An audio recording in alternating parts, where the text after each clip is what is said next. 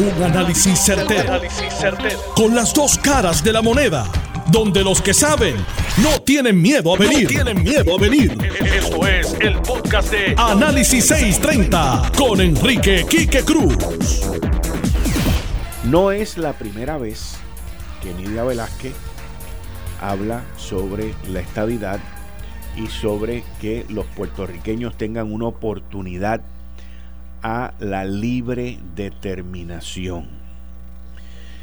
Esto ha cambiado recientemente el mensaje que Nidia Velázquez ha estado dando y ha cambiado, yo diría que hacia lo positivo, porque ya se han dado cuenta de que el ELA pues no es lo que fue y no es lo que será. Esto es bien interesante porque Nidia Velázquez es una congresista extremadamente, escúcheme bien, extremadamente poderosa en el Congreso Demócrata de Nancy Pelosi. Lo que se conoce y lo que se habla es que Nidia Velázquez, digo, perdón, que Nancy Pelosi con el tema de Puerto Rico no hace nada sin el aval de Nidia Velázquez. Y Nidia Velázquez de aproximadamente cuatro, cinco, seis meses para acá, no sé si ha sido principalmente porque ha visto que Lela ha sido descuartizado, porque sabe que Lela no existe, y peor aún, porque ha visto en carne propia la devastación del huracán María en Puerto Rico y lo que es ser una colonia y un territorio para que te ayuden versus ser un estado de la nación norteamericana.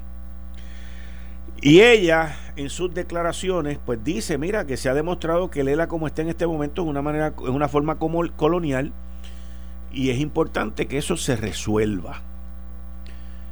Pero cree mucho, ella cree mucho, ¿ok? En que hay que proveerle al pueblo de Puerto Rico el que, el que vote y que el Congreso sea el que avale un proceso. Lo interesante de esto es que si ella reconoce, y esta parte que yo me pregunto, si ella reconoce que el ELA, como lo dicen sus declaraciones, si ella reconoce que el ELA como está hoy, es una forma colonial, inoperante, inoperante y no funcional, la pregunta es entonces, el ELA en la papeleta que ella está pensando en su mundo va a estar en esa papeleta como una opción. Esa, esa es la pregunta que yo me hago. Porque ella insiste mucho en la autodeterminación. Y esto ya lo viene diciendo ya 6, 7, 8 meses. Y ella viene diciendo también que el Congreso debe asumir la función de proporcionar un mecanismo para que el pueblo de Puerto Rico elija su propio destino político de manera abierta, inclusiva y transparente. Y no cargue los dados para un resultado predeterminado. Yo estoy de acuerdo con eso que ella está diciendo. Porque ese tiro, eso que está zumbando ella ahí y no cargue los, dedos los dados para un resultado predeterminado, eso es para los en el Partido No Progresista que de una manera u otra han tratado de cargarlo a favor de la estadidad. Y yo entiendo que yo no tengo problema con eso. Pero con lo que sí tengo problema, con lo que sí tengo problema es que el ELA esté presente porque ya sabe que no funciona, que ya no existe. Entonces lo único que queda es la independencia y la estadidad. Por eso yo no, esa parte pues no entran en las conversaciones con ella y ella tampoco se define. Porque si yo estoy seguro que si uno le pregunta y cuáles son los, los tipos, los estatus que deben de estar ahí, ella va a contestar para atrás, ah, eso que lo escojan ustedes. Pero es que, o sea, eh, por un lado nos dicen, pónganse de acuerdo, tienen que estar los que ustedes quieran, pero es que si el ELA no funciona y si el ELA es un estatus y, no y, que, y debemos buscar un estatus que esté fuera de la cláusula territorial, como ella también dice, pues entonces ahí no debería de estar el ELA.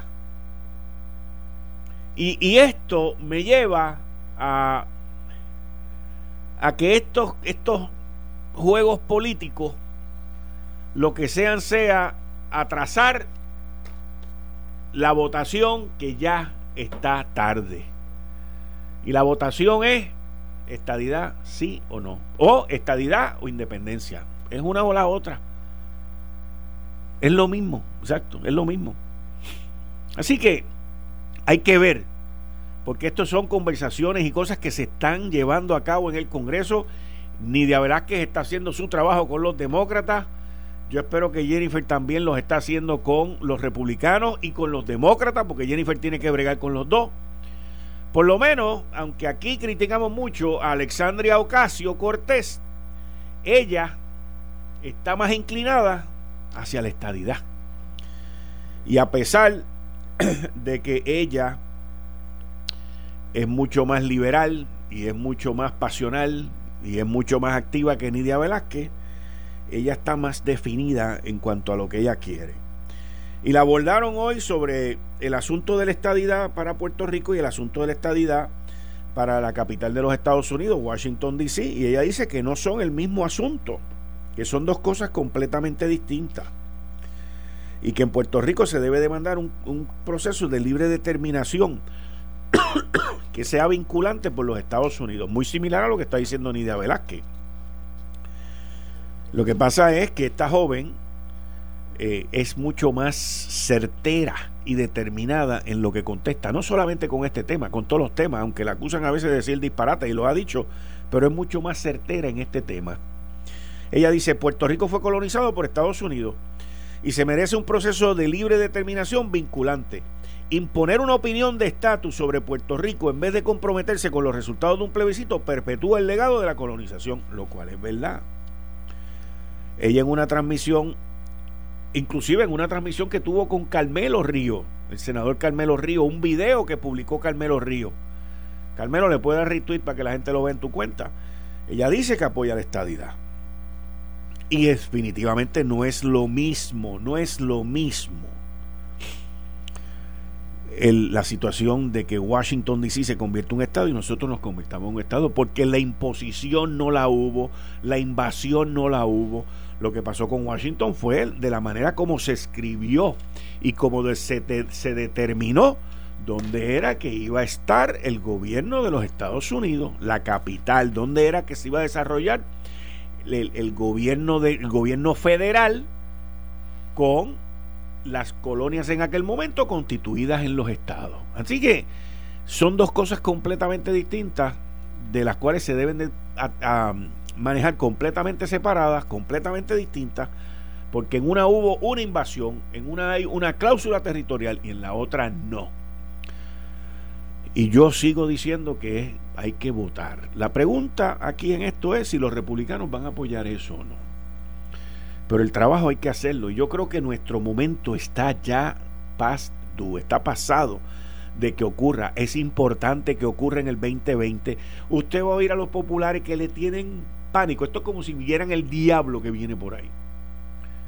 Sí, a Drácula, como si viera a Drácula por ahí. Sacan una cruz rápido. Ahora Nidia Velázquez no está con esa cruz. Alexandria Ocasio Cortés tampoco está con esa cruz. Y, y están abiertas a que Puerto Rico tenga lo que se conoce como self-determination, libre determinación, y que el Congreso y los resultados de esa votación sean vinculantes. Si hay que votar 10 veces, vamos a votar 10 veces, pero por lo menos que llegue la primera. Estadidad sí o no. O la, la otra, si la quieren traer también, estadidad o independencia. Y que la gente decida. Lo demás son inventos, señores. Lo demás es un invento. No que la libre determinación y la soberanía y no sé qué, y van a venir con un cuento tipo ELA, porque eso es lo que va a pasar. Van a venir con un cuento tipo ELA de que la República Asociada y te van a decir que se van a sentar con los Estados Unidos y ellos van a negociar, a negociar qué? El estado de quiebra versus la nación más grande en el mundo y más poderosa en el mundo. ¿A negociar qué? ¿Qué vamos a nosotros a negociar con los Estados Unidos? Aquí, lo, usted oye a los populares, desde Willy Miranda Marín para acá, que en paz descanse Y Willy decía, ah, que nos den 112 billones de dólares con B de bruto, burro y de mal administrador, que nos den todos esos chavos y nosotros lo administramos por 10 años, a los 10 años tú para allá y yo para acá. Ajá. Se lo hubiesen fututeado el primer año. El primer año se lo hubiesen fututeado. ¿A negociar qué? ¿Qué vamos a negociar? Como me dijeron los independentistas a mí en un debate que hicimos en el 2016, que yo le pregunté a María de Lourdes, María de Lourdes, ¿qué, van a hacer ustedes si son gobernadores, si gobiernan a Puerto Rico? ¿Cómo van a pagar ustedes la tarjeta de salud? Ah, no, con los fondos federales. Yo quedé bruto. Por, no, no tienen que pagar con los fondos federales, no solamente eso, nos tienen que dar más dinero por la indemnización de habernos colonizado y Y tú dices, ¿pero qué es esto? Pues tú no quieres ser grande, tú no te quieres mudar de tu casa, tú no quieres ser independiente, pues arranca, brother, mete mano, que es como tiene que ser. No, lo que pasa es que yo quiero, papi, que tú me compres un carro nuevo, me lo des con el tanque lleno y con una garantía de 10 años. Ah, y lo pagues tú también. Y no, o sea, eso no es así. Eso no es así. Pero hay que ver lo que están haciendo los cabilderitos en Washington los democratitos que hay por allá y cómo funciona esto dentro de el 2020. Ustedes saben que yo por las mañanas, tempranito, me leo aproximadamente ocho publicaciones en el internet y no es que me las lea completas, yo voy directamente hacia las áreas que, que son de, de interés en este programa, que es un programa de análisis y de opinión. Y entonces, como yo oigo todos estos gritos y todos estos cantos de sirena, no gritos, estos cantos de sirena de que voy a bajar la luz, voy a bajar la luz, voy a bajar la luz. Yo digo, mano, pero, ¿cómo, ¿cómo esta gente puede decir que van a bajar la luz? Entonces, esta mañana me encuentro con un artículo que el presidente de, la, de los detallistas de gasolina dice, la, la gasolina se va a caer y la gasolina va a bajar de precio. Y y yo veo eso y yo digo, espérate, aquí tiene, aquí hay un, una hay un, hay un punto común entre que baja el precio de la gasolina y que baja el precio de la luz. Los, los dos están hechos con petróleo. Y, y, entonces me pongo a buscar y veo este artículo que salió ayer en el periódico Wall Street Journal. No, perdón, salió hoy por la mañana, hoy, en el periódico Wall Street Journal, donde habla sobre el fracking. Fracking es una metodología que es metiéndose, haciendo, taladrando los terrenos, las montañas o los terrenos, taladrando y de esa manera, en vez de ser un taladro, una, un, roto que se hace eh, de manera vertical, aquí se, se taladra vertical y horizontal para llegar a donde antes no se podía llegar a conseguir petróleo. Y esto hace aproximadamente como 10 años atrás creó un boom tan y tan brutal en lo que se conoce el centro de los Estados Unidos. Aquí, Ohio, habían terrenos de vaquería y terrenos de agricultura que se fueron a ajuste porque la rentabilidad para los dueños, para que se hiciera la explotación del petróleo a través del fracking, eh, era una cosa, pero una cosa, o sea, unos números de esos locos y ahí Oklahoma, Texas, Nuevo México, esas economías, especialmente la economía de Texas, que es una cosa, pero, o sea, tuvo un crecimiento, pero aparatoso, una cosa espectacular. ¿Y qué pasa? Todo esto tuvo un boom bien brutal eh, durante la época que el petróleo estaba caro. Esto viene después de la administración de Bush y la administración de Fortuño aquí que el petróleo llegó a estar a 150 pesos.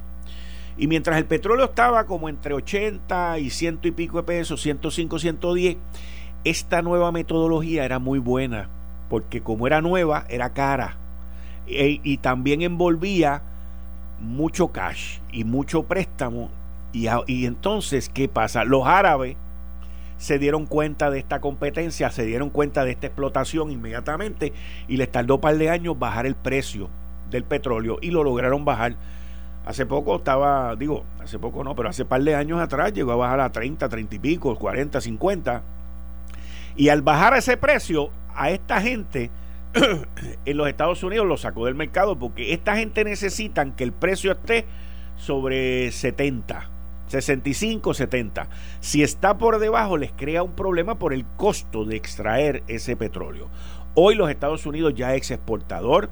Hoy los Estados Unidos no, no, depende, sigue comprando, pero no depende. Y hoy los Estados Unidos están en una mejor posición en cuanto al petróleo que lo que estuvo en los años 70, que no tenía la industria. Así que, habiendo dicho todo eso, pues al bajar el precio, esta gente se fueron a pique y un grupo, un puñado de ellos quedaron vivos.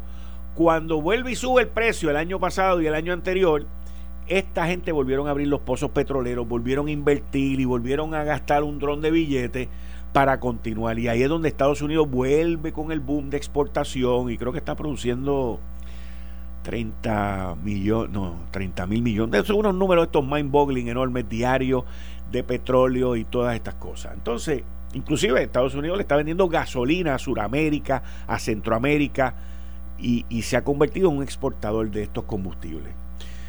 Pero ¿qué pasa? Que los árabes, hace como un año y medio, dos años atrás, se dieron cuenta que con el precio alto mantenían la competencia en los americanos y han ido bajando el precio poquito a poco, poquito a poco, poquito a poco y ayer el precio, ayer el precio cerró en 53. El precio del petróleo ha bajado más de un 30% desde abril. Y se estima que continúe bajando. Eso a pesar de que Estados Unidos hace como tres semanas atrás tuvo un lío con los iraníes allá, que los iraníes le metieron leña a cuatro barcos de los noruegos y de los árabes y de las naciones árabes eso a pesar de que ayer por poco un, un, un, barco de guerra ruso por poco choca con uno americano. Eso con toda la armada del, del, Navy que los Estados Unidos mandó para el estrecho de Hormuz, con las amenazas de guerra, con esto, con lo otro. Y el precio ha seguido bajando. Y esta gente que hacen fracking se han ido afectando y se han visto cortos de dinero. Lo que, lo que les traigo toda esta explicación, porque yo chequeando mi factura de luz, que el del mes de mayo, me subió un poquito. Y se supone que la de este mes también me sube un poquito, la de junio, por los calores y todo ese tipo de cosas. Pero lo que estamos viendo es, como la Autoridad de Energía Eléctrica corre cada tres meses, atrasado, pues lo que estamos viendo es que como para agosto o septiembre, con mucha probabilidad, usted vea una baja en, la cuenta de la luz. Pero la baja no es por el gas de José Ortiz, ni por el fracking que José Ortiz está haciendo por ahí, ni nada de esas vainas. La baja es por la baja del petróleo. La Autoridad de Energía Eléctrica el mes pasado, en el mes de abril, perdón, pagó en promedio a 75, 78 el barril. Y en mayo lo más probable es que pueda haber estado por ahí, porque nosotros vemos estos cambios tres meses atrasados con la Autoridad de Energía Eléctrica. Así que vamos a ver, pero todos dicen que la semana que viene va a bajar la gasolina y la otra es más arriba. Pero vamos a ver qué pasa del 4 de julio en adelante, que es cuando los huevos se ponen de a peseta. Y no importa lo que esté pasando, la gasolina comienza a subir porque comienza la temporada del viajero en carro en los Estados Unidos. Así que interesantísimo. A mí me tomó por sorpresa el, el, bajón de petróleo que está en 53 ayer, cuando yo hace poco estuve aquí hablando sobre el precio del petróleo y yo decía que estaba en 70 y pico, estaba en 70, 71. Eso fue hace como un mes, un mes y pico. Eh, estás escuchando el podcast de Noti1. Análisis 630 con Enrique Quique Cruz. Estamos aquí con Daniel Machete Hernández. Dani, bienvenido, muchas gracias. Saludos, Quique, saludos a los amigos que están en la calle, con calmita, que parece que va a llover fuerte, pero... Pero no acaba de escupir. Con, calma, con calma. No, acaba de... Pues papá Dios le está dando break a la gente para que llegue a su casa y eso. Sí, pues cójalo con calma, no se, no se nos desesperen. Oye, antes de que eh, presente al, al, invitado que tenemos hoy, al amigo doctor Víctor Ramos, presidente del Colegio Cirujano. De médico cirujano. Médico cirujano. Eh, el mismo doctor me acaba de dar una nota, al igual que tú, de que renunció el secretario del Departamento de Asuntos al Consumidor, Michael Pierluisi. Y así lo informó el secretario de la Gobernación, eh, Ricardo Gerandi. Se va a estudiar una maestría en Derecho, y decidió hacer un cambio radical en su vida. ¿Se aburrió? ¿No hay tema? Pues se aburrió porque no se escucha nada de él hace muchísimo tiempo. Pero eh, eh, la, posición de Daco, eh, han, habido dos populares, han sido dos populares que han cogido esa posición y la han llevado al, al máximo nivel. Uno de cabildial y otro de gobernar. y me refiero a Pedro Ortiz Álvarez, ¿ok? Y, y Alejandro García Padilla. Eh, que, han sido, o sea, Pedro Ortiz, pues desarrolló su carrera de, de abogado eh, internacional este, luego de haber sido secretario del DACO y Alejandro pues salió de DACO a senador y de ahí para la gobernación. Pero cuando estaba en DACO se veía claramente que para dónde iba, o sea, y la aprovechó muy bien. Alejandro hizo mucho, mucho, mucha imagen. Este, cuando fue secretario del Departamento de Asuntos al Consumidor y él estaba metido en todos lados. Era incansable, era una cosa, pero, pero bárbara. Yo una vez lo entrevisté cuando era secretario del DACO. Lo, entrevisté varias veces, cuando gobernador nunca. Pero cuando era secretario del DACO lo entrevisté. Eh, y me acuerdo de una de ellas en, en Plaza Las Américas, este, que estábamos en vivo en un programa en Plaza Las Américas. Y cuando él terminó la entrevista, había una fila de más de 30 personas para retratarse con él. O sea, ese era el, el, nivel de, de, like. En aquella época no existían los likes, pero hacer una fila para retratarse contigo es un like. En aquella época no existía. Siendo un secretario. Siendo un secretario, un secretario. Y me acuerdo que una vez estaba aquí en este programa conmigo y llamó un señor que yo abrí los teléfonos y el señor se quejó de una tienda en Plaza Las Américas y él le dijo, mire, yo voy a salir ya mismo, en 20 minutos nos vemos allí. Arrancó para allá. y arrancó para allá. Es que eso es lo que hay que hacer. En ese tipo de posición, eso es lo que hay que hacer. Y no hay excusa de que Michael es, feo o, o, Alejandro era más lindo, porque Michael es guapo también. Así que, tú sabes, tampoco ni, eso es excusa. Sí, joven, good, looking, se expresa muy bien. Así que no, no, no hay esa excusa. Simplemente, pues, el que se le da, se le da. Y Alejandro decidió irse para la calle y empezó a hacer su campaña y, y así fue. Y luego fue senador y luego fue gobernador. Pues Michael, pues, dice que va a hacer una maestría, pues. Salud y suerte, como dicen los cubanos. Salud y suerte. Que le vaya bonito. Bienvenido, doctor Víctor Ramos, presidente del Colegio Médico y Cirujano. Gracias, Kike.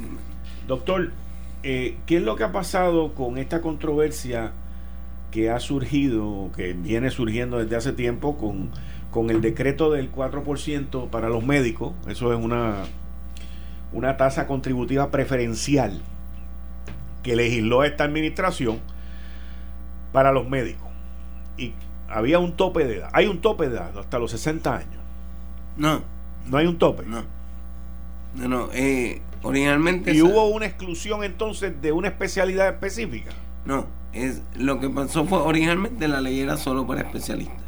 Solamente para especialistas. El colegio médico logra que se incluyan a todos los médicos. Ok. O sea, los generalistas. a todos. A todos, todos. Todo. Pero incluye que el Departamento de Salud iba a hacer una evaluación de necesidad en la evaluación de necesidad que hace salud, que nunca la hemos visto, excluyó a 6.000 de los 9.000 médicos que hay en Puerto Rico. ¿What? Excluyó a los médicos generalistas, excluyó a los internistas de seis regiones, de las ocho que está dividido a CES, y a los pediatras de la región de San Juan. ¿Qué pasó? Pues la mayoría de los, de los... Yo creo que usted debe repetir eso. Te voy a hacer una pregunta. repetir eso de nuevo. Porque... Repítelo, yo te voy a hacer una pregunta. ¿Excluyó a quién? Excluyó... 6 mil de 9 mil. 66%. 66% los, excluyó. Excluyó a todos los médicos generalistas, a los internistas de 6 de las 8 regiones en que está dividido a y a los pediatras de la región de San Juan. Ok. Eh, yo, yo, siempre pregunto, antes de que me sigas haciendo el, la historia de esto, yo siempre pregunto, porque a mí estas cosas me suenan tan raras, que yo siempre veo una mano negra en estas cosas. La veo, la veo. ¿Hay algunos planes médicos que no le convenía que fueran así todos esos? Este, porque yo no veo por qué al gobierno no le convenga, porque en el momento que los excluye, teníamos la crisis que tenemos hoy. La, teníamos la crisis iba aumentando. Pero no tan aguda. Y se logró parar la sangría de médicos especialistas porque la mayoría se acogieron al decreto. Pero ahora hay una sangría gigante de médicos primarios. Y ciertamente el especialista no va a ser... ¿Qué es el, médico primario, doctor? Eh, los médicos primarios son los médicos de que atienden primeramente al paciente. el pediatra, el generalista, el internista, el médico de familia. También son los que corren las salas de emergencia. O sea, ninguno de los especialistas va a hacer el turno de medianoche en el CDT de Jayuya. Esto, ciertamente eso lo hace un, médico primario. Así que si no le das el incentivo a los médicos primarios, disloca el, el sistema. Hubo un proyecto de ley para añadir a los dentistas generales, que también fueron excluidos por un typo en la ley. En ese proyecto se incluyen a todos los médicos. Ahí, personal de Fortaleza, eh, no el gobernador, pero sí su secretario de Asuntos Públicos, pues interviene para que no se apruebe el proyecto incluyendo a los médicos, especialmente por los pediatras de San Juan. Y la alegación es que los pediatras de San Juan se pueden añadir por un decreto administrativo. Llevamos dos años esperando el decreto administrativo de que se incluyan los excluidos, los, los, internistas de las seis regiones y los pediatras de San Juan. Y por eso se tuvo que poner en la ley, porque no se incluyó eh, llevamos dos años esperando la promesa de que iba a ser por orden administrativa. Orden administrativa es el gobernador. Salud, salud tiene. Ah, el, secretario tiene, el secretario lo puede hacer. La ley original facultaba el reglamento. Al ah, secretario hacer el estudio. Y, el, y el secretario puede añadir la gente, pero ciertamente de Fortaleza no lo deja. Pero el estudio usted dice que no lo han visto tampoco. No hemos visto de dónde ellos sacaron. ¿Cuál es la base para excluir seis regiones o para excluir los pediatras de San Juan? Eso ustedes no, nunca han sabido por qué. Nunca hemos visto el estudio. Y el gobernador no permitió que, que el secretario ejerciera esa función y pudiera por decreto. No sé si el gobernador, pero por lo menos cierta, cierta personal en Fortaleza. La gente que está en Fortaleza responde gobernador. Usualmente no, esas cosas no se dan al vacío. El responsable ciertamente el gobernador. Y, pero ahora se enmendó la ley. Asesor? Los gobernadores todos tienen asesores en salud, asesor en criminalidad. No hay, asesor, no hay asesor en salud. No hay asesor en salud. Quien, quien, quien ha manejado las cosas de salud primero era Ramón Rosario como secretario de Asuntos Públicos y ahora Philip Mesa como secretario de Asuntos Públicos.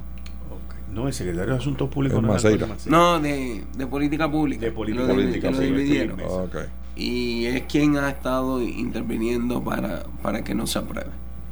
Qué raro, porque Philip este, no lleva allí ni un año. no, él estaba con, con Ramón. yo sé, pero como secretario, me Sí, sí. Como secretario. Él estaba debajo de Ramón.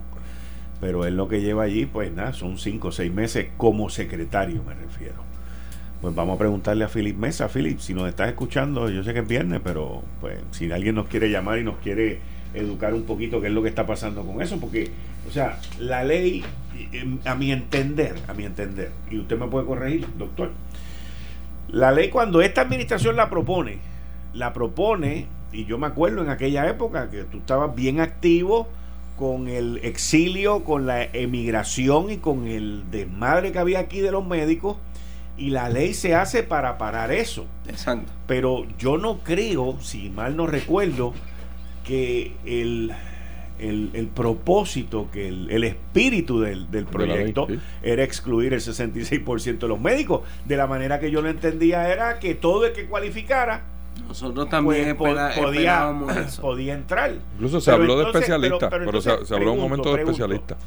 La ley está bien y lo que está mal es el reglamento yo creo que la... Porque a veces los reglamentos van por encima de la ley. La, la ley está bien al dejarle amplia discreción al secretario de salud. Básicamente pasa como muchas cosas que por órdenes del Ejecutivo se, se elimina lo que era la intención de la ley. Porque la intención de la ley era que todos los médicos tuvieran decreto.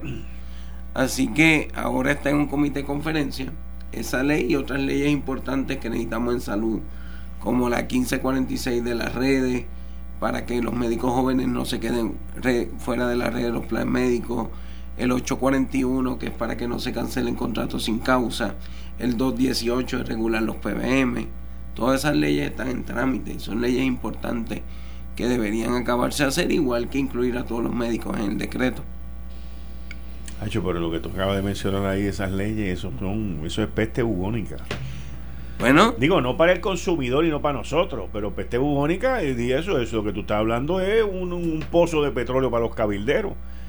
Porque estás hablando, mira, la, la ley... De los cabilderos de los seguros. Sí. Porque es lo que está hablando, trastoca el, el, asunto con los seguros, que, es lo que lleva en detrimento la salud de la gente y, los servicios que brindan los médicos. No solamente eso. Los seguros. O sea, si tú me preguntas a mí, lo que pasa es que no me preguntas, pero si tú me preguntas a mí, si a mí me hubiesen dado a escoger entre el 4% y hacer obligatorio el que a un médico con todas sus licencias y su board se le dé un contrato, para mí más importante el contrato que el 4%.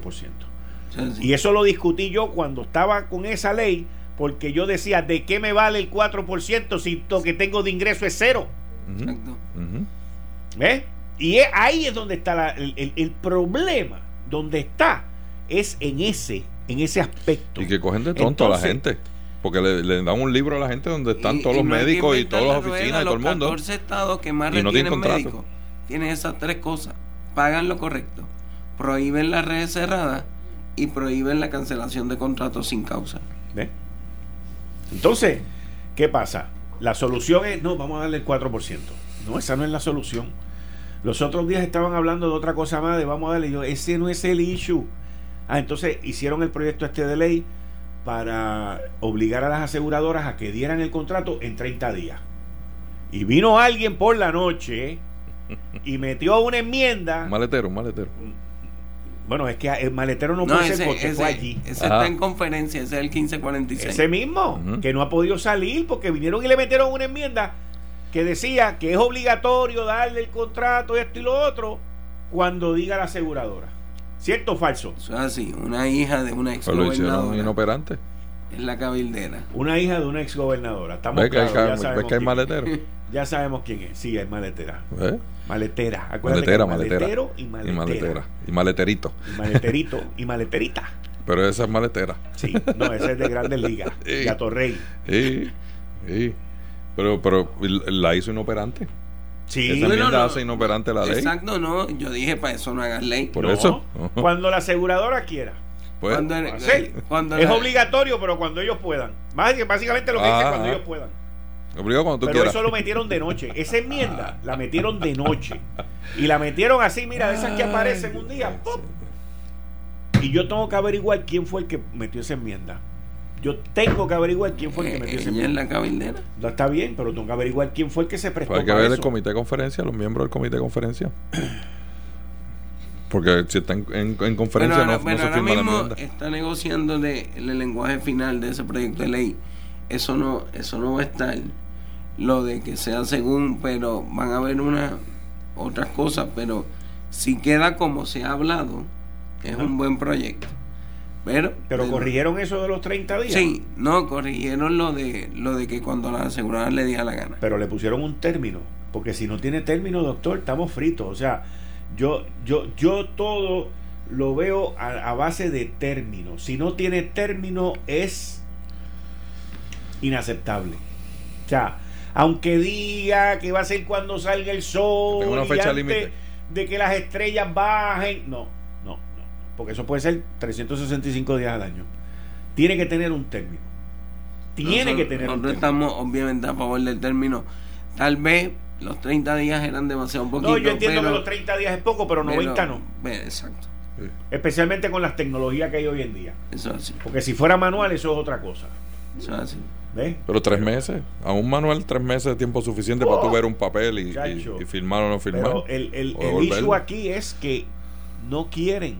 Mira, yo todavía me estoy preguntando y nadie me va a querer contestar tampoco esa pregunta. Si a los si a los planes médicos el gobierno de Puerto Rico le pagó full, full el mes de septiembre, octubre, noviembre y diciembre del 2017. Le pagó full. ¿Ves? Mira, me lo contestó él. ¿Ok? Ahí está. Pagó full. Le pagó full a los no, no solo Access a Medicaid. También CMS para los Medicare Advantage. Le pagó full. Full. Wow. ¿Ok? Y las oficinas aquí están cerradas. Y los hospitales están cerrados. Cerradas un mes o más. Pues si te estoy diciendo, septiembre, octubre, noviembre y diciembre. Eso. Aquí a, octubre 15 nadie había vuelto a la normalidad. Full. Y estamos hablando de casi 200 millones de pesos mensuales. Casi, no llega. 250. 250, mira. ¿Ves lo que te digo? En Un billón de pesos. Que te metiste para adentro sin tocar nada.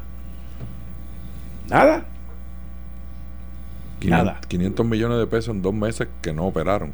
No operaron. Porque noviembre y diciembre, pues, cuare a lo mejor, pero. Es que no hubo operación. Y los médicos, los médicos metiendo reclamaciones de seguro por business interruption y las aseguradoras no se lo querían pagar. No, estoy hablando que son las mismas, ¿entiendes? Pero las aseguradoras de, negocio. ¿Ok? Y los planes médicos, 500 millones de pesos. Profit. Eso es profit. Eso es ganancia brutal. Sí, pues los hospitales aquí se vaciaron. Mandaron a los, a, los pacientes para casa y las oficinas médicas estaban cerradas y los, y los planes médicos estaban cerrados. Pues ahí está. Mira, la, primera persona que me lo conté. Y si lo cobraron, debieron haberle pagado aunque fuera un mínimo a los médicos que estaban ahí, ¿verdad? Y no podían operar. Algunos pagaron la mitad. De, de, los que tienen capitation. De los que tenían que ah, pagar. Exacto. Algunos no pagaron nada. pero ¿por qué te pagan la mitad del capitation si ellos le pagaron completo? Ah, porque ellos alegaban que tú no tenías la oficina abierta. Pues ni ellos tampoco. Pues pero, pero porque ellos la cobraron. Si ellos lo que son es un intermediario, ellos cobran y pagan. Y si el, el, a la persona a la que ellos le pagan, no, pues no procede que ellos se queden con ese dinero, porque se lo devuelvan al gobierno. el que tiene el dinero es el, que, manda. Pero, pero es que el que tiene el dinero en este caso era el gobierno. ¿Cuál es la poca vergüenza? Estás regalando chavos que no son suyos. Así es, brother. ¿Y los bonos? Por las nubes. ¿No tienen gasto? No, tiene, no pierden un centavo. No pierden un centavo, cobran hasta sin, sin, sin trabajar y después no quieren pagar.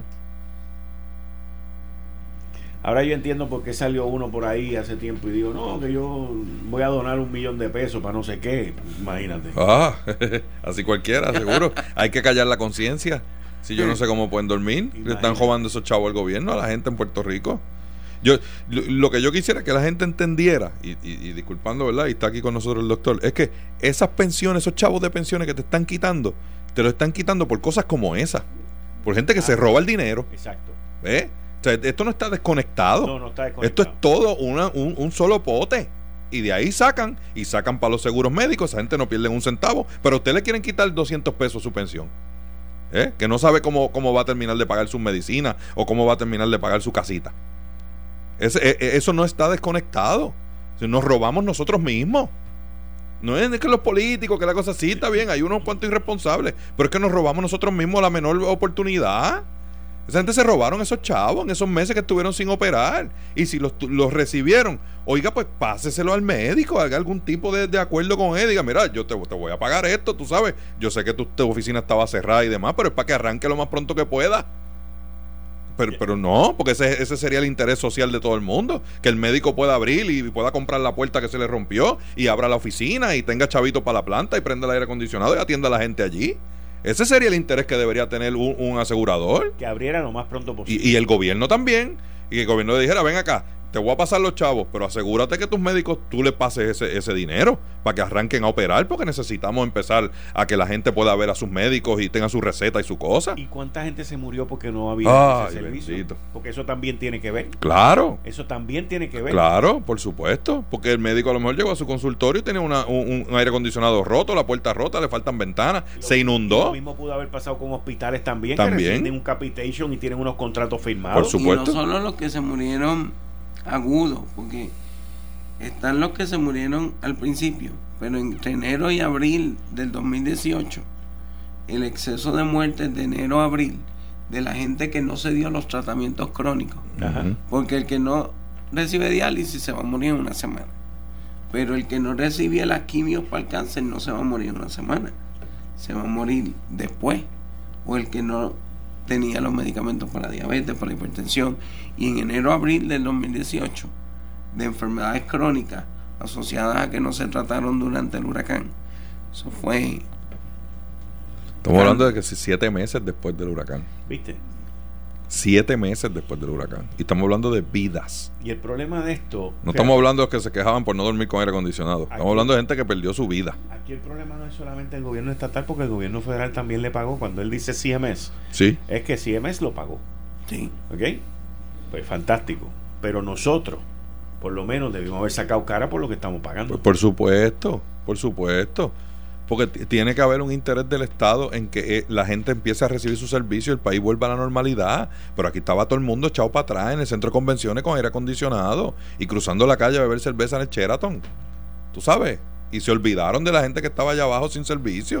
Eh, estás escuchando el podcast de Noti1. Análisis 630 con Enrique Quique Cruz. Hay un tema que, aunque está pasadito, yo quiero discutirlo con ustedes. Eh, Dani y yo lo estuvimos hablando, yo no estuve aquí el viernes pasado, pero lo estuvimos hablando de, sobre el silencio sepulcral que hay en el Partido Popular Democrático ante los eventos que han ocurrido, los arrestos, esto, lo otro, para aquí para allá. O sea, no se oye nada. O sea, tú no has oído.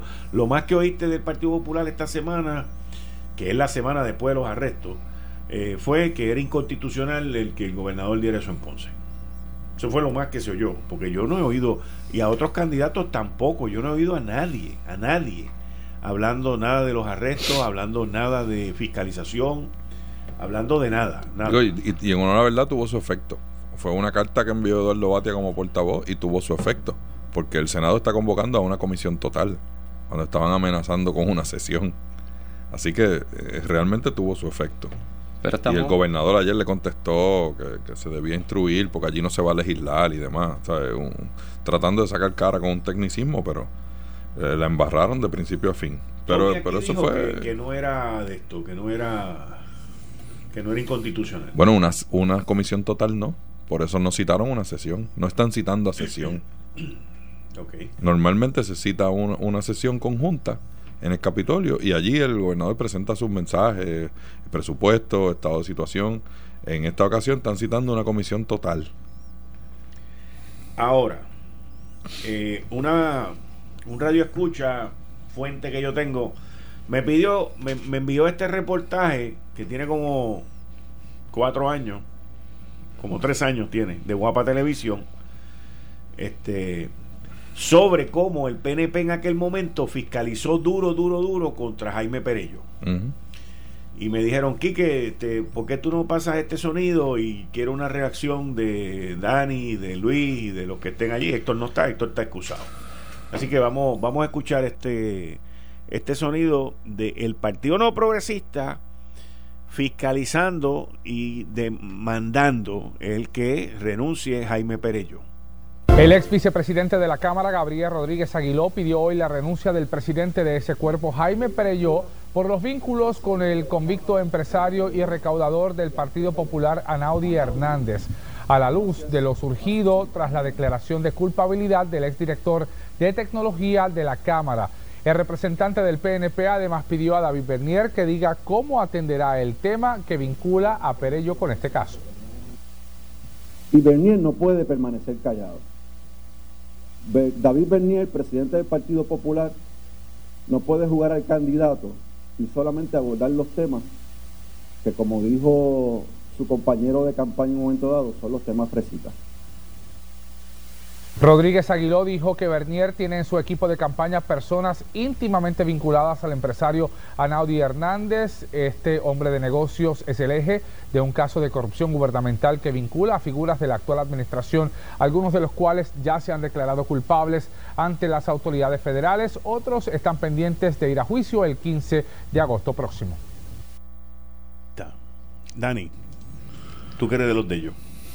No, de, de esos no del,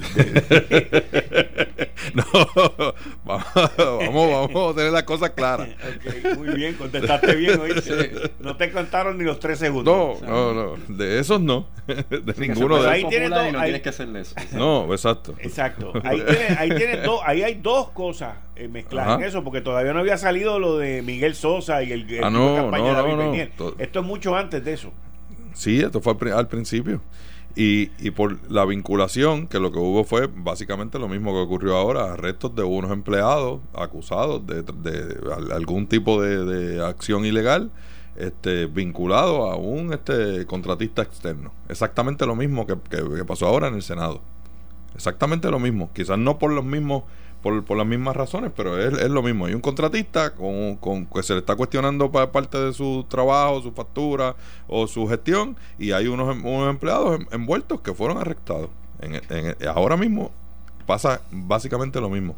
En aquel momento, no, no, no, no solo Gabriel, hubo muchos muchos, incluidos. A, mí me enviaron una foto incluso que está hasta este el, amigo Ricky de allí, está Charboniel, le están pidiendo la cabeza de Pereyó, pero vehementemente.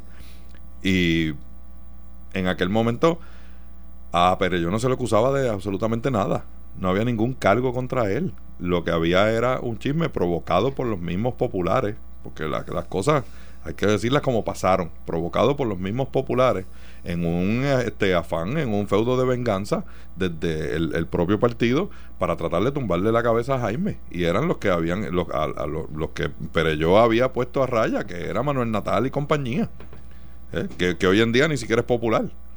pero esa era la gente que desde el partido pretendían eh, eh, avivar un chisme que no pasó de ser un chisme, que los federales nunca acusaron a Pereyó y ni siquiera lo utilizaron como testigo, así que ni siquiera sabía algo que ellos necesitaran que él dijera para encausar a esa gente.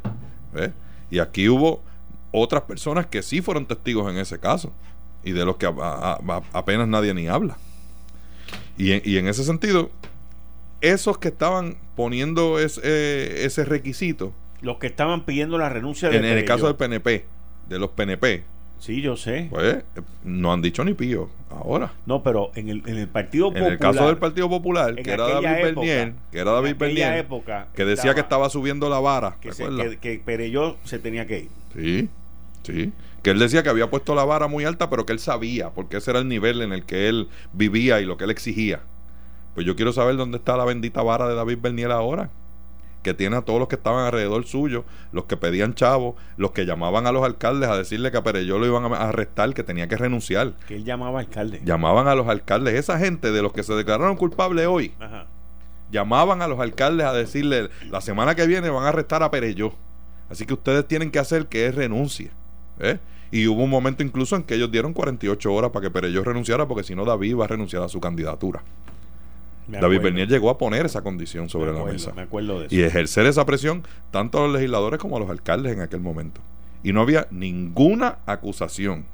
Ninguna acusación. Incluso hay un audio en la conferencia de prensa del día que ocurrieron los arrestos en diciembre, donde la fiscal federal dice, Rosemilia, la que está este, eh, retirándose ahora, que ni Alejandro García Padilla ni Jaime Perello estaban siendo investigados. Hay un audio de eso donde ella, ella lo dijo en esa conferencia de prensa. Y lo podemos buscar cuando ustedes quieran.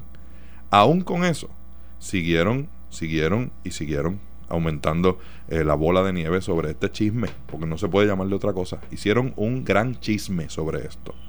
Y llegó a, lo que llegó, que fue a la renuncia de Jaime Pereyó y a las presiones que hubo después para que se le erradicaran cargos a nivel estatal. Que se le han ido cayendo todos. Todos se le han ido cayendo. Y, y, hubo este portadas y hubo entrevistas y hubo este asambleas y hubo presiones de todos lados este y yo que llevo bastantes años trabajando también con la prensa incluso habían compañeros que me decían Dani pero es que es de tu partido que me llaman para decirme que a Jaime lo van a arrestar de verdad sí sí. Yo lo que veo periodista este tú sabes serio gente seria. Y en algún momento esa parte se perdió entonces, hoy día, hoy día, no hay ni una décima parte de los populares pidiendo aquí ni explicaciones ni pidiendo información. Eh, eh, eh, yo escuché esta semana incluso la excusa de que pues que, que, nosotros no controlamos los medios, así que no, tú sabes, nosotros hablamos, pero si no nos cubren pues no podemos hacer nada más, lo que me parece un lamento bochornoso. Pero para los efectos, la, la inconsistencia moral en ambos partidos, ya sea cuando son problemas internos, digamos, Chad versus Ricky o Bernier versus Pereyó, cualquier, cualquier otra de esas situaciones históricas que se han dado, clásicas, las de Rosselló, Fortuño, cualquier otra. Hay unas inconsistencias morales. Te manejan un discurso, te dicen qué es lo que ellos entienden es lo correcto y qué es lo que debe proceder. Renunciar, por ejemplo, es lo que dicen cuando sale una denuncia de corrupción, pero solo cuando conviene. Si es un aliado político interno o cualquier tipo de aliado político, lo defienden a muerte.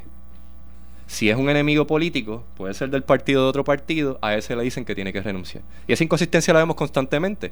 Acevedo Vilat pegó una frase, ¿se acuerdan cuando lo atacó a Rosselló en un debate que se hizo famosa?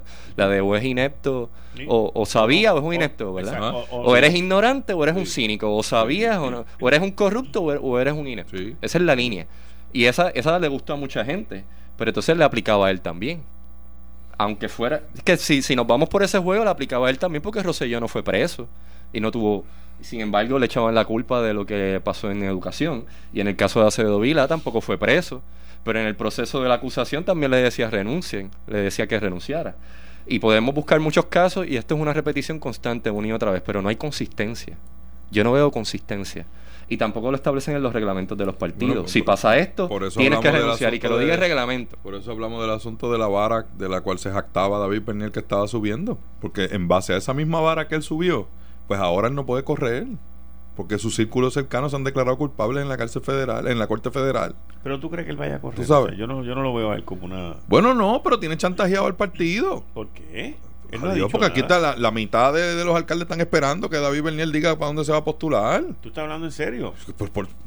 pero haz el ejercicio tú. Pero ya le hicieron un favor. el ejercicio tú. En los medios ya le hicieron el favor. ¿Sabes? Pero si, si lo incluyeron en esa encuesta traído por los pelos totalmente. Ah, le pusieron y lo pusieron primero. le pusieron unos números increíbles. Tú sabes. De la nada. Y él anda por ahí, tú sabes, como de que este, ni sí ni no, ni, ni tal vez tampoco. Tú sabes.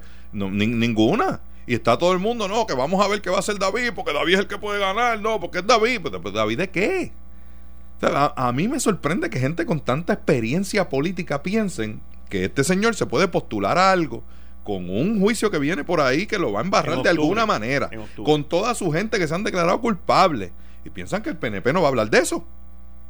ellos piensan que nadie va a mencionar eso. Una cosa es lo que usted pueda pensar en su casa, de que a usted le guste o no le guste, que, quién, quién, puede ser Miss Universe, tú sabes, y otra cosa es que sea capacitado para eso. ¿Y Somos un tipo que tuvo un déficit en una campaña política de más de medio millón de pesos. Esté capacitado para administrar un país que está en quiebra.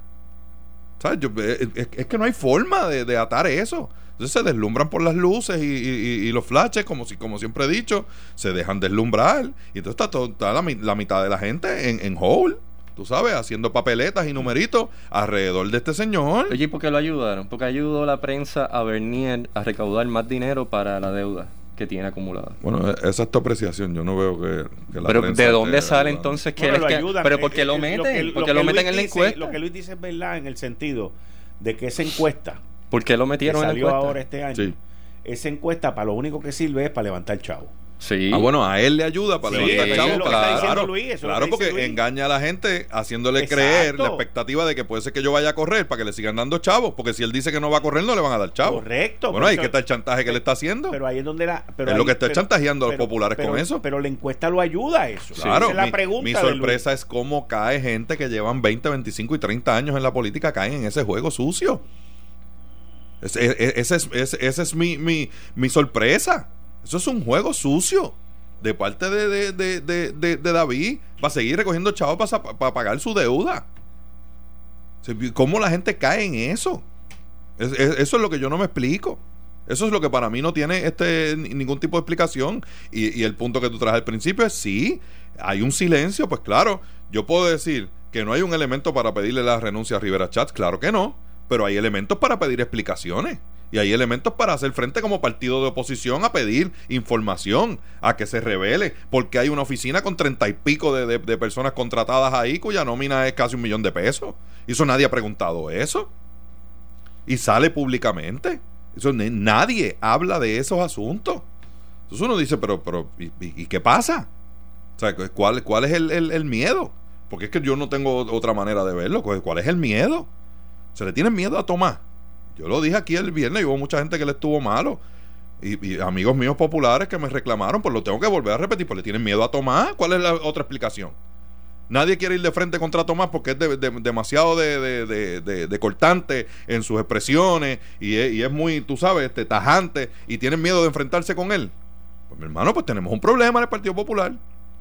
Si, si la excusa es como, como ha dicho el, presidente, es que nosotros hemos hecho unos comentarios, su palabra fue comentarios, unos comentarios sobre ese asunto, pero no nos cubren y nosotros no controlamos los medios, pues mi hermano usted tiene que revisitar su estrategia. Porque si usted está tratando de pegar un tema y usted no lo repite, usted no es consistente con eso, usted no le da seguimiento, no hay una estrategia de partido, de institución. O sea, ¿qué, qué conferencia de prensa se citó hoy, ayer o antes de ayer, para hablar de este tema? Que el único que ha hecho dos conferencias de prensa sobre este asunto es Tatito. Tatito. Es el único. Si usted no me diga que usted espera cubrir una cosa como esta con un comentario. No, pues no son comentarios. Es un plan, ningún es una estrategia de frente. Ningún senador PNP ha dicho nada. Y lo más interesante, que era el punto que yo quería traer ahorita. Ni PNP ni popular. Bueno, sí, pero me refiero en este caso, o sea, popular, perdón. Ningún popular en el Senado. Ningún popular en el Senado ha dicho nada.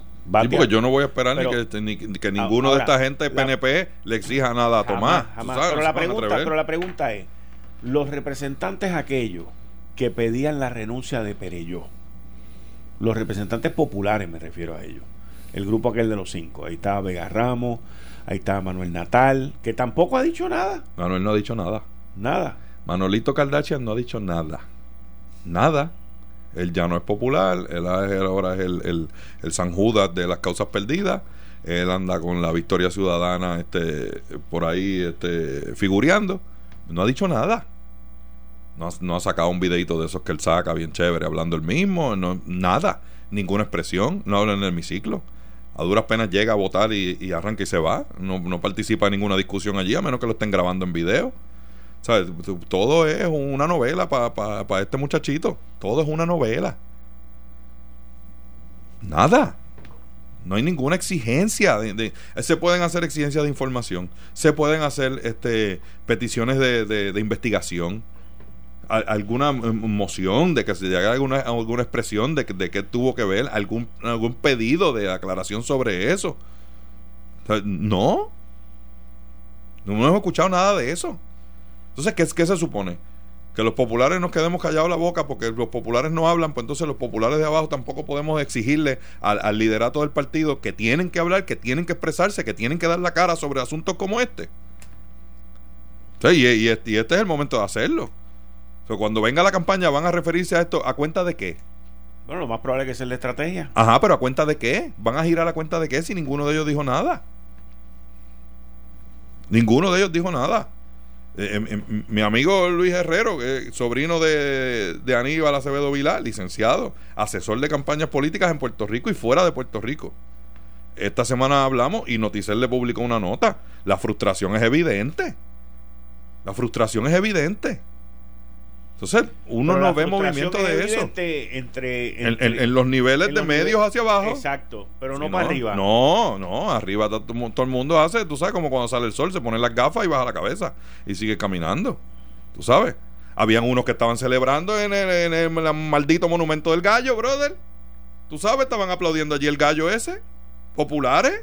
Están en la foto. Búsquenlo es preocupante, es preocupante, que esto es casi un acomodo razonable, déjenme aquí tranquilito y cuando venga la campaña, este, no hay dinero que compre mi conciencia. Y con eso todo el mundo me aplaude y salí esto, se acabó. Seguimos. No, la gente está esperando mucho más. Pues, e, esa es la frustración, ese es el desapego que ocurre con la gente y el proceso político, porque no encuentran que haya norte este, dentro del liderato de ninguno de los partidos. No lo hay. Hay unos que, eh, actúan de la manera más descarada posible y hay otros que simplemente bajan la cabeza y se hacen de la vista larga. Pues entonces, ¿qué, tú puedes esperar de, que reaccione el país? ¿De qué? ¿Cómo? ¿A qué? ¿A qué? Si, la, oposición no levanta bandera, no le da herramientas a la gente para que puedan saber de que hay alguien preocupado y hay alguien velando por, por, esos asuntos, que es el trabajo de que se supone que haga la minoría. Y entonces y, hay una mayoría que anda por ahí de la manera más descarada, haciendo lo que le dé la gana. Tú sabes, y tú, eh, túmbame la pajita tú. Pero el liderazgo no hay en el país completo o en el territorio, si prefieren que lo diga por eso mismo. Porque si tú vas a Victoria Ciudadana, ¿quién ahí va a ser el candidato a presidente de ese partido y quién va a ser el candidato a gobernador? No se sabe. No se sabe. La otra Kardashian. Podría ser hasta Yulín si pierde una primaria. No se sabe. Eh, si tú te vas al PIB, ¿quién es el líder del PIB? ¿Quién es? ¿Es María de Lourdes ahora? Yo no sé. Francamente no sé. Es por turno que le toca. Pero al final no se sabe. El PNP. Ricky celebrando y la gente de Ricky que a Chad le va mal. Y peleándose entre ellos y matándose unos a otros.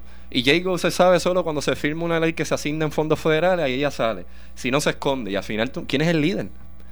Partido Republicano de Puerto Rico, eso es una élite que ni se sabe de ello. Partido Demócrata, ¿quién es el líder?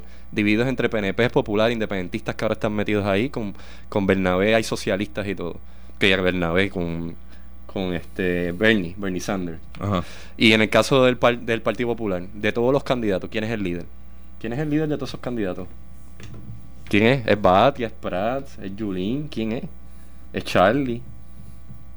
Yo no sé quién es el líder ahí. Ninguno de los cinco candidatos ha dicho nada tampoco. A, Eduardo lo entrevistaron junto con Josie y le preguntaron del asunto. Pero por eso te digo, o sea, y, Aníbal José la contestación que da es, ah, los, compañeros han hecho comentarios. Pues, son comentarios, mi hermano. No son cosas para comentar. ¿Cómo, cómo estaban tan dispuestos y, y, tú sabes, en, pedirle la cabeza a una persona que era el presidente de la Cámara en ese momento? Eh, que todos los populares saben que Jaime Perello ha dado su vida por la pava. Ese tipo vivía por la pava. Entonces, simplemente por un chip, no, lo van a gestar la semana que viene y pasada la semana que viene. No, va a ser el martes. Y, llegaba el martes, entonces, no, no, dijeron que era el jueves. No, ustedes tienen que hacerlo renunciar. No, que yo no. Así era. Eh, así era, así era. así era. Y, y la gente se lo olvida. Estos fueron, los arrestos fueron en diciembre, la primaria era en junio. Jaime Perello llegó segundo en esa primaria. Y ahí fue que el odio arreció fuerte de verdad. Porque ellos pensaban que iban a salir de él de Jaime yo llega segundo en la primaria y Manuel Natal llega sexto, que séptima llegó Yaramari, que era prácticamente este, ¿sabes? casi desconocida. sí, sí. Pues, y una diferencia de dos mil votos. y ahí es que arrencia la venganza fuerte. Porque entonces no, no, tenemos que tumbarle la cabeza a, a, a, Pereyó, porque con toda esta vorágine y el tipo llega segundo. Llegó segundo en la primaria, la gente se le olvida eso, eso no se puede olvidar. Jaime llegó segundo en esa primaria. Y entonces después de julio y agosto, eso apretó de una manera, ¿sabes? Increíble sobre los alcaldes que eran aliados de, de, de Pereyó, de conocido, harto conocido de todo el mundo, y sobre los mismos representantes que los habían citado ya a varias reuniones al partido y no asistían. O sea, estamos hablando de la reunión de junta de, gobierno, aquella que duró 13 horas. 13 horas en la que no, no, no hubo ninguna expresión pidiéndole la, la renuncia a Jaime. No la hubo. Hubo una portada el otro día que negociaron y pidieron ellos desde el partido. Y al otro día había una asamblea en Cagua. ¿Eh? Que Papín Ortiz fue allí a pedir la cabeza de, de, Perello y resulta que después al que gestaron los federales fue Papín, el alcalde de Sabana Grande. Esos son los datos, mi hermano. Esos son los de toda esa gente que se pegó de David Berniel han salido embarrados, pero hasta lo último. Los que estaban allí defendiéndolo están saliendo embarrados el, poder detrás de ese trono era Néstor Duprey, que hoy está eh, desafiliado al Partido Popular y detrás de Victoria Ciudadana. Era el que le hablaba en el oído a David Bernier. Eso fue lo que pasó en ese término, alrededor de unos supuestos arrestos que nunca ocurrieron, de unos hechos que no se dieron. Entonces, hoy en el PNP están bajo fuego por ese mismo asunto y los populares están de vacaciones. Pues claro que es frustrante. Pues claro que los populares tienen que preguntar, ¿y qué está pasando con nosotros? Y, y, lo, lo que el, llamado a esa acción es hay que, hay que despertar a la gente, hay que darle esperanza, a la gente hay que darle una motivación. No puede ser que la gente piense que esto es como la lucha libre, tú sabes, cuando estamos en el ring peleamos, pero nos bajamos y nos vamos para ver el quinto juntos. No, no puede funcionar así. Sí, porque es que no hay algo que, para nosotros los que trabajamos de cerca en el proceso político sea más frustrante que te digan todos son iguales. No, no somos iguales. Por eso somos partidos distintos. No somos iguales. Pero hoy, como nosotros le explicamos? ¿Cómo yo le explico a mis hijos que no somos iguales? No hay forma, no hay forma, es bien frustrante. Y yo espero que se den cuenta. Yo espero que se den cuenta, porque los populares no son tontos. Eh, estás escuchando el podcast de Noti1. Análisis 630 con Enrique Quique Cruz. Héctor El Marrón está excusado y conmigo está Daniel Machete Hernández y Luis del Valle. Bueno, me quiero mover un momentito, a menos que ustedes tengan algún tema local que quieran tocar. Pero quiero moverme con Trump, porque Trump ayer envió un tweet. Se ha votado, se ha votado. Y, dice en el tweet, acabo de firmar la medida para ayudar a los desastres en los suelo americano que han sido azotados por las eh, tormentas catastróficas. Eh, so important, esto es bien importante para nuestros agricultores americanos y rancheros. Eh, ayuda para Georgia, Florida, Iowa, Nebraska, North Carolina, California, punto. Punto. California, punto. Esos son los estados. Y luego viene y dice, Puerto Rico should love, Puerto Rico debería de amar al presidente Trump. Sin mí hubiesen estado shut out, hubiesen estado perdidos. ¿Perdón? Excluido. Ah, diablo, está bien, papá. Ah, cerra tal día. cerra tal día, papá. Yo te voy a decir una cosa, y lo vengo pensando desde hace dos o tres días. Esto es en serio lo que te voy a decir. Esto es bien en serio. No, no es, no estoy molestando, ni estoy vacilando, ni nada. Pero yo vengo pensando que hay unos momentos en este programa que ese micrófono yo te voy a permitir que tú hables para que porque porque tú haces unas cosas unas intervenciones buenas y la gente no te oye. Así que eso lo vamos a hablar tú y yo. sí porque sí sí sí, te estoy hablando en serio te estoy hablando bien en serio. Mira, llevo como tres días pensándolo, porque tú y yo tenemos una buena química. Yo voto que sí. Ah, yo voto que sí. Es que, él se pasa, él se pasa ponchándome de vez en cuando, y a mí me gusta lo que la hace, ¿entiendes? Y no es que en este caso, por ejemplo, que me acaba de ayudar, pero a veces me tira mi leñazo, como, mira, por ejemplo, por ejemplo, por ejemplo, yo quiero que tú cuando los, a veces cuando yo le caigo encima a alguien, él viene y en vez de que se levante y me muestre el papelito aquí, que venga y me diga así por el por el micrófono, mira aquí que te están esperando en el parking. ¿Eh? y eso no es malo. No, no, le pone pique, le pone pique. Exacto, le pone pique. Así que tú y yo, tú y yo vamos a hablar de eso. Porque tú tienes un micrófono ahí y ese micrófono tú puedes hablar con él y salir aquí. Sí. ¿Ah? Ah, no, pues, muchacho, mira, ya tú verás. ya tú verás. Porque vengo pensando, llevo como tres o cuatro días y decía, contra, este me hace unos comentarios buenos, la gente no oye, la gente solamente me oye a mí. ¿Ok? Pero aquí han habido, digo, con un montón de, caracteres que yo los, los agarro de los maceteo y los tuestos y este viene y se levanta, me escribe una notita y me dice, te están esperando en el parking. y esas cosas, yo creo que cuando yo termino de hablar, que él los diga, yo no tengo problema con eso. Pero ya saben.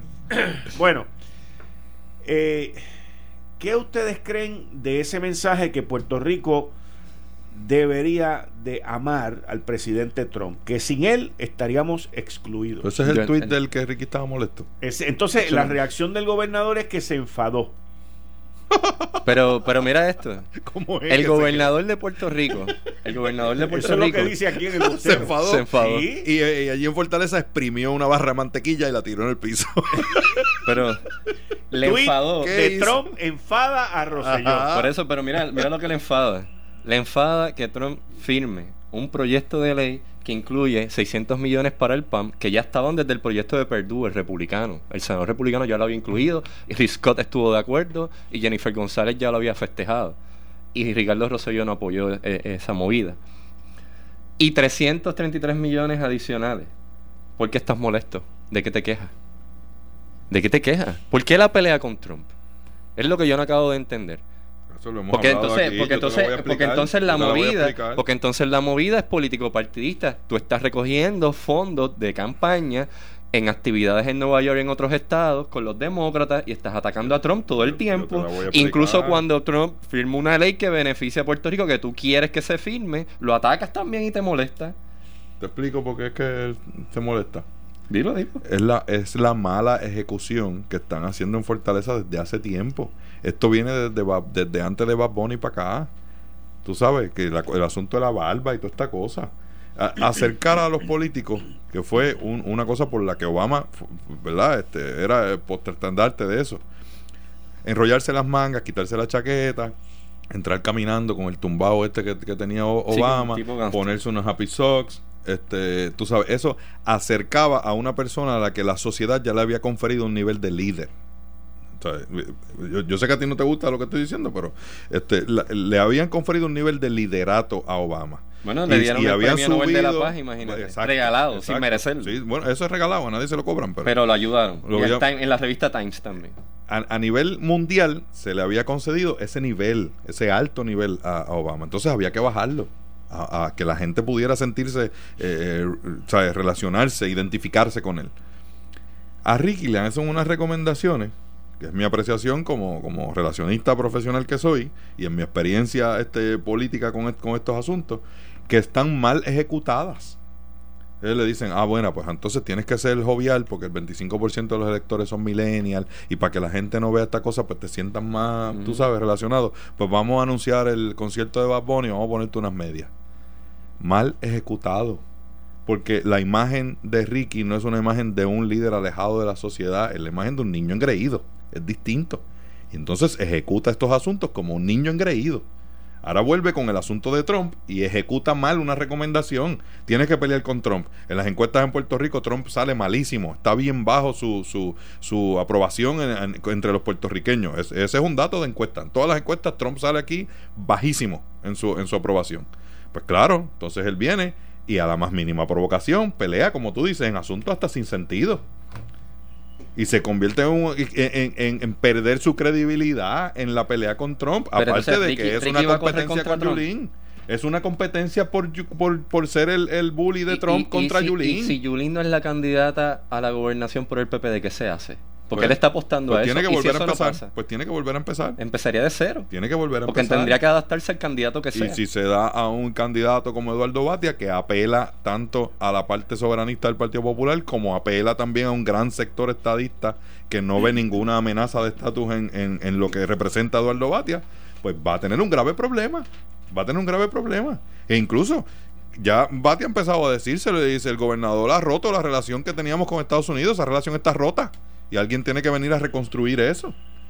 Y fue la, la misma razón en la que usaron para, luego del huracán, con el asunto de las muertes y lo del papel toalla y demás, que la gente se la compró. Le decían a la gente, no, que el gobernador no puede pelear con Trump.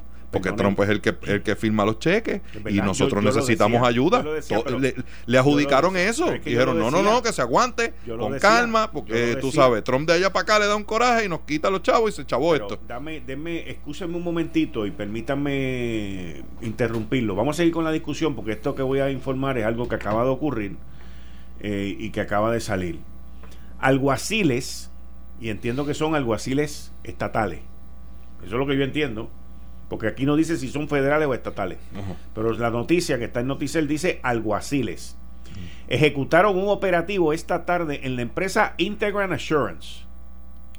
Integran Assurance Company como secuela a la determinación judicial que le permite a la oficina del comisionado de seguros tomar control de la compañía como parte de un proceso de rehabilitación ordenado por el tribunal. El operativo incluye la remoción física del presidente, vicepresidente y otro personal directivo de la aseguradora. Más información, estén pendientes. Le pedimos a la oficina del comisionado de seguros que por favor se comuniquen con nosotros y nos expliquen qué es lo que ha pasado en esto. Porque esto se ha hecho un viernes para que pase el fin de semana y, necesitamos que se nos dé una explicación. ¿Qué es lo que ha pasado? El comisionado ya había puesto en rehabilitación a Integral Assurance Company. Esta compañía ya estaba en malos pasos por el huracán, no haber cumplido, las pérdidas son multimillonarias.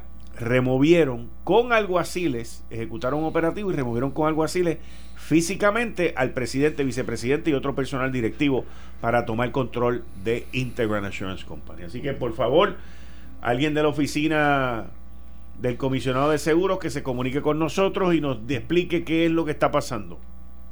Oye, de lo que estábamos hablando y lo que está diciendo Dani estaba diciendo algo de cómo se manejan las relaciones públicas e imagen del gobernador y yo lo he notado y lo hemos dicho en el programa anteriormente que esto de acercarlo a, a, presentarlo más jovial con la barba eh, hippie hipster, hippie hipster, eh, y al mismo tiempo la, la, cuestión de hablar de reggaetoneros, de Osuna, decir que es un símbolo de la juventud, líder de la juventud, hablar de Bad Bunny, pedirle un tercer concierto y comprar taquillas y regalarlas en una escuela superior, tratar de hablarle a la nueva generación de lectores jóvenes, etcétera, que no ha funcionado. Y que parece que le está hablando a la gente de Yulín del Lúgaro que no va a votar por él como quiera, independentistas, universitarios, jóvenes que están molestos con los partidos tradicionales, que como quiera no votarían por él. Le está hablando a esa gente, a los de Natal, etcétera. Y ha abandonado a los viejos, a los retirados, a los protestantes, a los estadistas, a los republicanos, a los de Trump. Los, ha, los ha maltratado, porque los trata mal. Ya cuando tú llegas al punto de que atacas al presidente hasta cuando afirma, cuando firma una ley que te conviene, caes mal. Cualquier persona que le tenga estima al presidente o que lo siga va a decir, ah, no, pero este Ricky que es independentista, eso es lo que te dicen. O sea, ya ha llegado al punto que lo comparan dicen que él es popular, dicen que es independentista, otros dicen que es socialista, otros dicen que engaña a los estadistas. Pues ya, ya el tipo ha creado una imagen adversa a la base del partido. O ¿Cómo uno explica que no se den cuenta que la, lo que están haciendo no funciona? Que están metiendo las patas. Yo no los entiendo. Yo no sé, por eso. No, no los entiendo, no está ganando. Bueno, yo, mi opinión ha sido la misma de lo que tú acabas de mencionar ahora, de que yo entiendo que el gobernador en el Partido Demócrata está tratando de llenar el espacio que ya Carmen Yulín llenó hace rato desde el 2017 que le ha rendido millones de dólares en donativos a Carmen Yulín y el reconocimiento del ala liberal del Partido Demócrata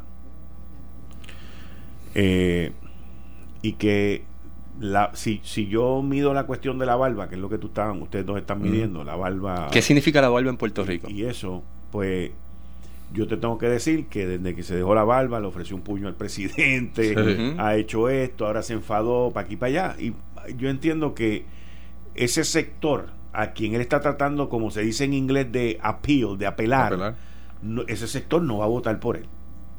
Y yo coincido con lo que tú dices. Ese sector no va a votar por él. Y el sector entonces que votó por él, pues se siente dejado atrás, se siente traicionado y se siente abandonado. Por eso es que yo digo que aquí todo el mundo dice en el PNP, olvídate que los números, ahí estaba Ronnie, me dijo lo mismo los otros días, que yo estaba mal, que los números son los números y que él y que Ricky se gana a Carmen Yulín. Pero ¿cómo él sabe que Carmen Yulín va a ser? Es que están dando por sentado que ella va a ser. no, no, que si fuera ella. ah, en, la situación hipotética. si fuese ella. esos son los mismos números que dicen que no le gana a Eduardo Batia, que no le gana a Roberto Prats, que no le gana a, ninguno o sea, que todo es que solo le gana a Yulín. Pues estás apostando a que Yulín sea sí o sí, básicamente. Correcto. Pero es que yo entiendo que el problema no es Yulín, Batia o el que sea. El problema es que sea una elección entre dos. Ya no es lo mismo. Una primaria entre dos. No, no, una elección entre dos. Por ah, ejemplo, es lo mismo que Carmen Yulín en el Partido Popular. hablando de Victoria Ciudadana y esa Carmen Yulín en una, en una primaria en el Partido Popular de uno contra uno, muy difícil que gane. Pero una primaria de tres o de cuatro, Carmen Yulín gana muerte la risa muerte la risa. ¿Será por eso que no corrió para comisionada y decidió correr para gobernador? Después hay más candidatos.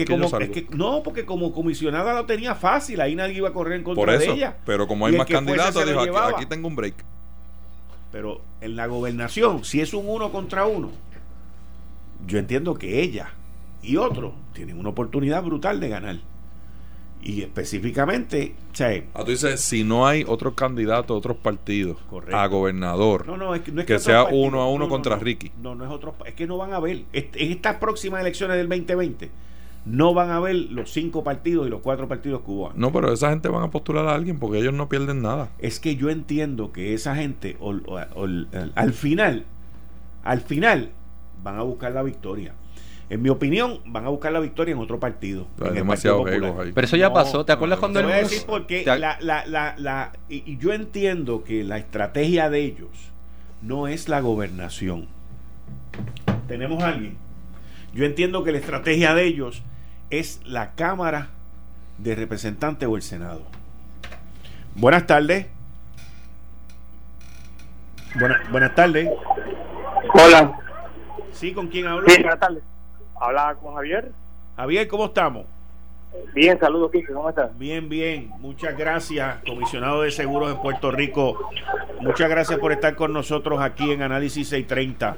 Eh, ¿qué, qué, qué ocurrió? Tengo una información, sale en Noticel, pero dice que si unos alguaciles intervinieron, que removieron al presidente, el vicepresidente, a la secretaria, alguaciles estatales, alguaciles federales, ¿qué es lo que está ocurriendo? Básicamente fue una intervención después de una semana que el tribunal otorgó la orden de rehabilitación para la aseguradora Real Legacy. Este, pues la oficina, la oficina nombra, siempre un rehabilitador auxiliar y este con su personal, pues obviamente no, no, no pudieron eh, eh, ejercer la, la, ¿verdad? Los, los, compromisos que la orden dictaba como rehabilitador, no, no pudieron entrar a la empresa a realizar las labores plenas. Este, y pues una semana después ya la, una, la orden estaba otorgada y no habíamos podido este, entrar en capacidad completa, pues tuvimos entonces que recurrir al tribunal y el tribunal pues eh, eh, asignó ocho alguaciles estatales del tribunal para entonces poder hacer un takeover como la orden dicta, no este como habíamos como fue durante toda la semana que realmente no habíamos podido ejercer la, esos poderes y y pues tuvimos que llegar a ese, a ese, a ese extremo, ¿no? De tener que entonces pedir la intervención del tribunal y así se hizo y hoy en la tarde pues, pues los alguaciles acompañaron al rehabilitador y se hizo las labores como tal y como dice la orden. Ok. Eh, comisionado de seguros en Puerto Rico. La información que yo leí en Noticel dice eh, Integran Assurance Company. Integra, sí, correcto. Ok, o sea que no es Real Legacy. No, no, no, Real Legacy ya está eh, eh, formalmente en liquidación. Hace, Exacto, por eso, sí, sí, porque tú me mencionaste ahorita Real Legacy. No, no, discúlpame. Bueno, quizás te mencioné el ejemplo, no recuerdo, pero no, es el asegurador es íntegra. Ok, entonces, eh, ¿por qué tuvieron que recurrir a unos alguaciles para llevar a cabo esto? que era? ¿Que ellos no se querían ir de allí? ¿No querían entregar la, la, la aseguradora? Pues algo, algo parecido, correcto. Tuvimos una serie de dificultades para poder ejercer los poderes de la rehabilitación y a una semana de, de la juez haber otorgado la, la petición de rehabilitación no habíamos podido entrar como como debemos, ¿no? Este, fue muy limitado, con, una obstrucción pues que no entendíamos que era razonable y después de cantidad de mociones que presentaron al tribunal, la jueza las contestó todas en no al lugar y aún así no habíamos podido ejercer las labores y tuvimos que entonces recurrir al tribunal para pedir auxilio con los con lo, con lo, con algo así y la, la inmediatamente lo otorgó.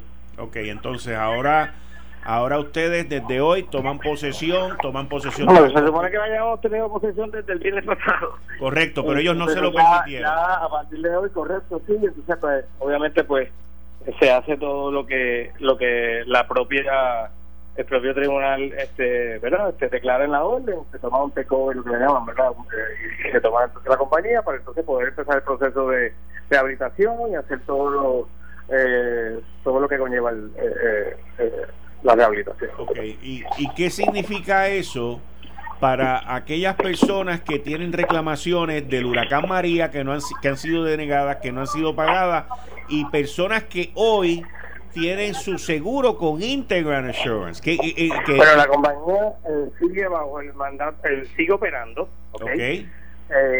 bajo la bajo el, poder de la rehabilitación y de rehabilitador de la oficina como tal.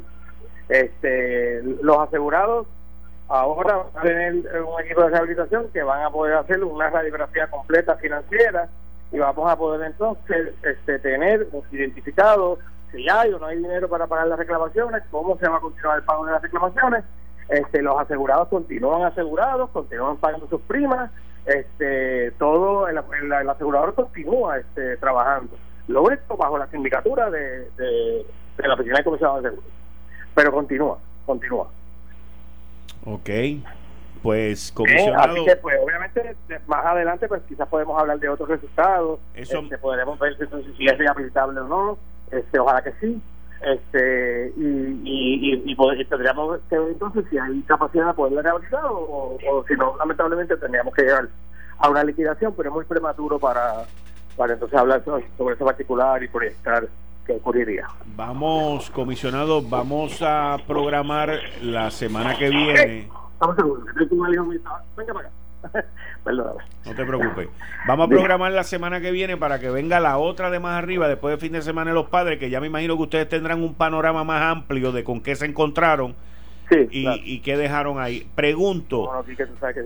lo sé. Pregunto, como última pregunta para cerrar, este, el ustedes haber tenido que buscar alguaciles para remover esta gente de allí, ¿Eso es algo criminal o ustedes van a proceder de alguna manera civil en contra de ellos o eso se queda así? No, por ahora yo no quiero emitir comentarios sobre eso, pero ya que criminal, no, no, no, o sea, los alguaciles no están allí por una situación criminal, simplemente es porque digo, yo no, no, no, no sé si, pero no es, o sea, simplemente es porque verdaderamente encontramos una obstrucción a la orden del tribunal. Este, pero, pero, pero, el, digo, ni tú eres abogado ni yo soy abogado, pero eso se, eso se queda, digo, y estamos claros, estamos claros, pero eso es obstrucción a la justicia. Bueno, pues, pues los abogados quizás sepan contestar okay. yo no quiero entrar en esos detalles, pero la razón, pues, pues, pues te la estoy diciendo, que fue esa, básicamente. Comisionado, muchas gracias. Coordinamos la semana que viene para la semana del 17. muchas gracias. Buen fin de semana. Ahí ustedes escucharon al comisionado de seguro que le damos las gracias. Nos atendieron así de última hora. Se metieron en Integra Insurance Company porque los directivos, presidente, vicepresidente y personal directivo se negaban a entregar la compañía y tuvieron que ir donde la juez y pedirle a la juez que le viera ocho alguaciles para llegar allí con una orden y básicamente desahuciarlo, para afuera que se van. Y me dejan todas las computadoras y me dejan todo esto aquí. Ahora el comisionado tiene que meter allí un equipo de trabajo, hacer un, eh, un trabajo forense, forense, para ver en el estado que dejaron esa compañía. Hoy, viernes 7 de julio. Junio. De junio, perdón, de junio. Hoy viernes 7 de junio del 2019 ocurre esto. Mientras tanto, estoy seguro que hay miles de reclamaciones del huracán María que integran los dejó clavado. Y gente que tienen su seguro ahí. Y gente que tiene su seguro ahí, pero como dijo el secretario, digo, el comisionado de seguro, si usted tiene una póliza con Integran, continúa con ella, el servicio continúa porque ahora el Estado, que es el comisionado de seguro, es el que toma control de la aseguradora. Así que esperemos a la semana que viene a que ellos hagan unas declaraciones. Mientras tanto, quédese tranquilo y resolvemos el lunes cuando empiece la semana de nuevo. Que el, porque... que el lunes entremos a discutir un poco por qué Ricky Rosselló, con toda la debacle que ha tenido de gobierno, sigue, sigue con vida siendo una opción para volver a, a gobernar y reenganchar cuatro años más. Yo creo que eso debemos discutirlo también. Pues a, estas alturas sí la estaba eliminada. ahorita, no hay líderes. Bueno, sí la estaba eliminada del juego a estas alturas. Oye, pero a Charlie tenían miedo porque yo he visto a los de Ricky celebrando diciendo vamos a aprovechar esto esto que está pasándole ahora en esta controversia para que no corra y no haya una primaria. O sea, que ellos tenían miedo de que, de que se viera la primaria, tenían miedo. Hay mucha gente que le tiene miedo a Tomás, parece. Esto fue el, podcast de Notiuno. Análisis 630 con Enrique Quique Cruz. Dale play a tu podcast favorito a través de Apple Podcasts, Spotify, Google Podcasts, Stitcher y notiuno.com.